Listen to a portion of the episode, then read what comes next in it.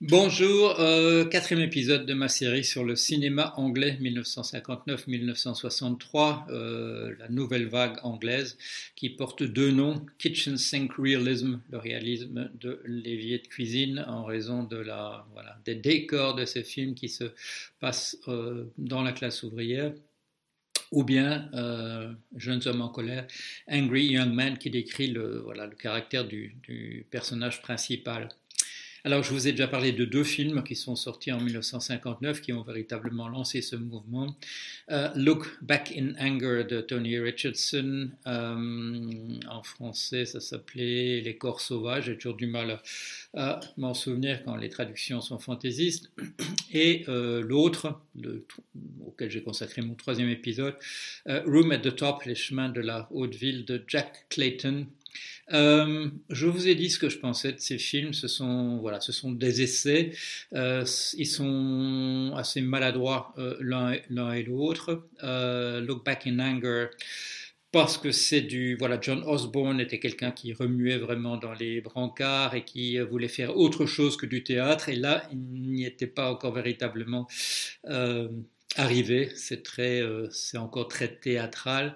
Et euh, la mise en scène de Tony Richardson aussi, c'est du voilà, euh, il venait du, du, documentaire, il a voulu faire beaucoup de choses dans la rue, il a voulu vraiment que ce soit dans des décors naturels, mais toutes les parties qui sont qui sont à l'intérieur, voilà, du petit appartement euh, tout ça ressemble encore fort à du, théâtre filmé et le jeu des acteurs euh, en est encore emprunt parce que le texte lui-même est très, euh, très théâtral. le deuxième film de 59, donc Les chemins de la haute ville, une histoire euh, de voilà d'après un roman de John Brain. On n'est pas encore vraiment dans, dans le sujet. Euh, John Brain avoue d'ailleurs que c'est un décalque de Bel Ami de, de Maupassant, donc c'est pas tout à fait comment dire ressenti. Euh, au sein même de la classe ouvrière, des personnages qui auraient une, certaine vraisemblance.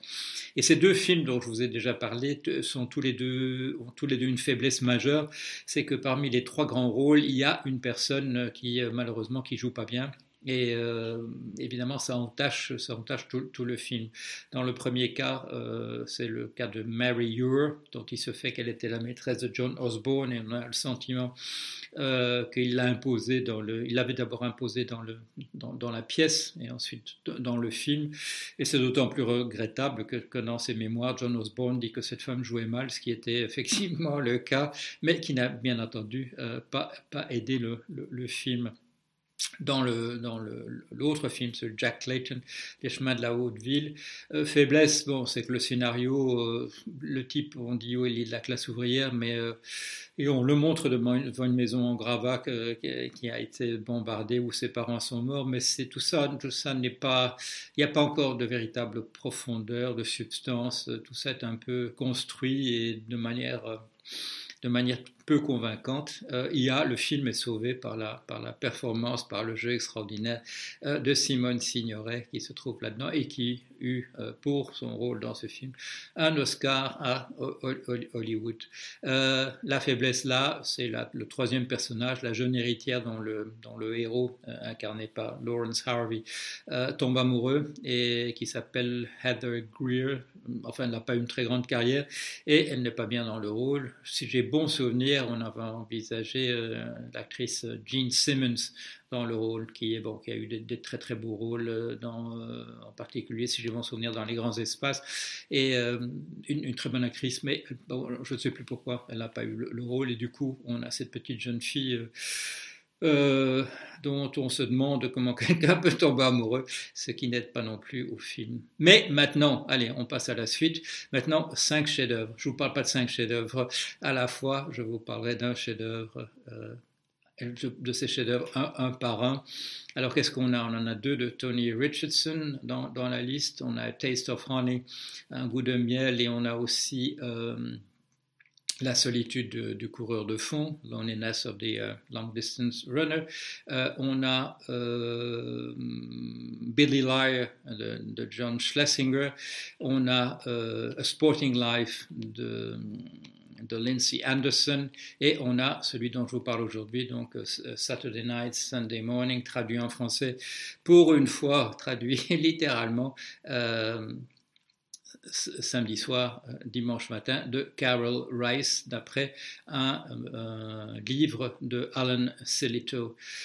Alors dans ce cas-ci, bon, le titre a été, euh, a été correctement euh, traduit, ce qui est bien. Ce qu'il y a, c'est que le, le problème, c'est que le, le, titre du, euh, le titre du roman, lui, est assez artificiel parce que il n'est pas vraiment question de, de, Saturday Night et Sunday Morning. Pourquoi ce titre? Parce que, en fait, il y a une sorte de métaphore. la vie du héros masculin, qui est un type bon extrêmement sympathique, un rebelle, à la limite un peu du voyou quand même. euh, il y a un tournant, il y a un tournant, il se fait rosser copieusement et euh, par la suite, on nous apprend euh, qu'il euh, va épouser la jolie et craquante et gentille fille. Et donc voilà, et donc le, le roman été conçu de cette manière-là. Il y a 4 cinquièmes du roman qui sont Saturday Night, le samedi soir, donc la vie un peu dissolue du fêtard. Et euh, samedi matin et dimanche matin, c'est la, la, voilà, la réconciliation avec une vie de type beaucoup plus classique. Euh, euh, où on passe du temps euh, le matin, le, le dimanche matin, euh, dans son lit et où il y a des enfants qui crient en bas, etc., etc., où on est dans une maison, et, etc. Et donc euh, voilà, ça c'est donc le, titre se justifie de cette, cette manière-là. C'est un roman de Alan. Le roman est convaincant. c'est vraiment, il s'agit vraiment d'un jeune ouvrier euh, et il s'agit vraiment d'une jeune ouvrière et euh, c'est vraisemblable. Voilà, voilà, c'est c'est dans le langage est approprié, les c'est pas pas théâtral. Au contraire, ce sont des gens voilà, qui ont la, la langue bien pendue et c'est pas des réparties, c'est pas les réparties de, de, théâtre. Je, souris parce que je pense déjà à une scène en particulier où euh, il y a donc euh, les, deux, ceux qui seront les deux héros ne se connaissent pas, ne se connaissent pas, euh, ils sont dans un pub et euh, elle, est assise au, fond et il la, repère tout de suite, le jeune ouvrier qui est au, lui qui est au, comptoir et ben, il engage quand même, il arrive à, quand même à engager la conversation assez rapidement. Il la drague à du 200 à l'heure. Et et il lui dit, voilà, il dit, euh, qu'est-ce que tu fais le, voilà, qu'est-ce que tu fais le, qu'est-ce que tu fais le, euh, dans la semaine? Elle dit, bah, moi, je vais, parfois, je vais au, cinéma le mercredi. Il dit, bon, bah, d'accord, bah, mercredi, à quel, cinéma? Et euh, elle dit, moi, d'habitude, je vais à celui-là. Il dit, bon, hein, à 7 heures, alors, hein, à, à 7 heures. Euh, elle, dit, bon, oui, d'accord, euh, mercredi à, à 7 heures. Et il lui dit, et tu seras pas en retard, hein et elle lui dit, elle se retourne vers lui et elle lui dit euh, Non, je ne serai pas en retard. Mais si je suis en retard, euh, eh ben. Voilà. Et euh, il y, a, y, a y, a, des éléments de, comment dire d'improvisation. Ça, on le sait parce que on entend après des euh, voilà dans les extras, dans les featurettes, on voit des, on entend euh, parler des acteurs Albert Finney, Shirley Ann Field nous parle de, voilà, de la manière dont ils ont fait les, les, les, films. On apprend que, voilà, que Carol, Carol Rice, d'abord, un, mot sur le metteur en scène.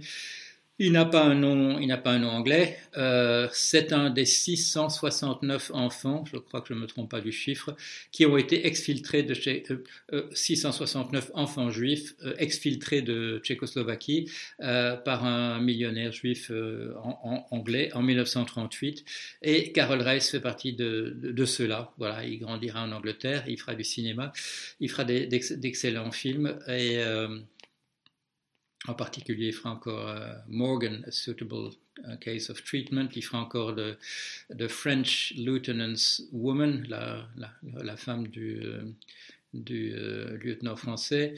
Euh, en fait, c'était Tony Richardson qui devait faire ce film, et, euh, mais comme il venait de faire voilà, Look Back in Anger, il a eu un peu peur euh, que ça ne ressemble à un, décalque du, du, du premier. Euh, il était déjà parti dans d'autres choses, comme The Entertainer, dont je vous parlerai, mais je vous parlerai séparément, parce que The Entertainer, c'est un film très intéressant de la même époque, mais ça ne correspond pas au style du, du jeune homme en colère.